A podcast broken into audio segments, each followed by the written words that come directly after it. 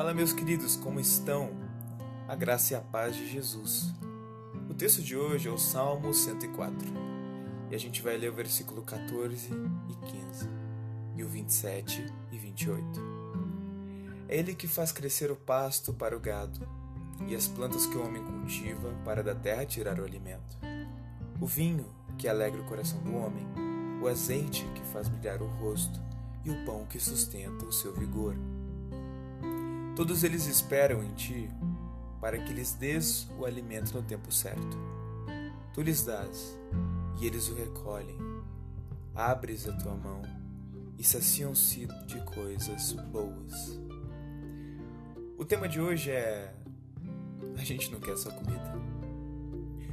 Quando li esse salmo, por favor, não me tenha por herege.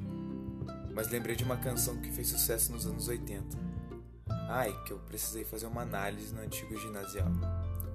Composição do grupo Titãs chamada Comida. Na canção, a banda argumenta que o ser humano carece de mais do que comida, bebida, dinheiro.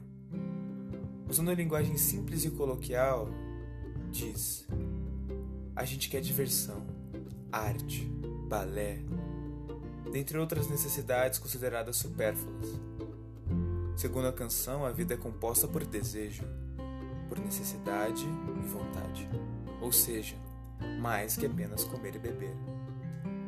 Dito isso, confesso que ao ler o salmo vejo um pai que se propõe a cuidar dos seus filhos com elementos que vão além das necessidades básicas, muito além.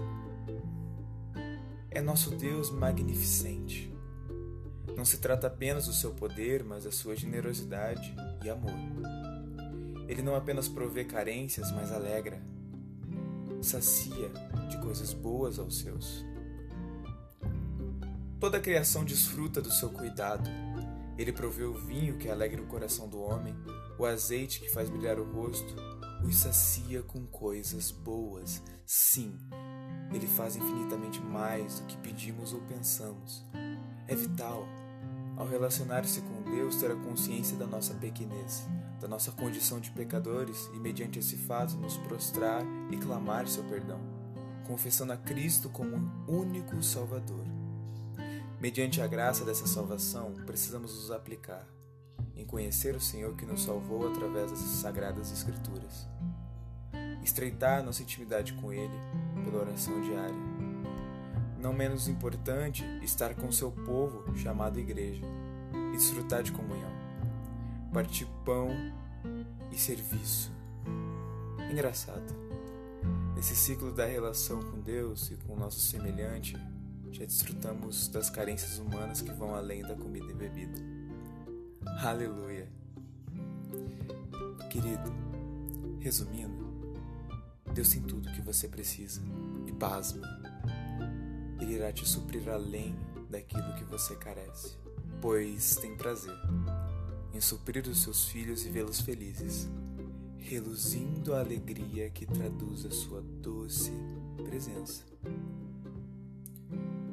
Essa é uma mensagem com amor ao seu coração, no nome de Jesus.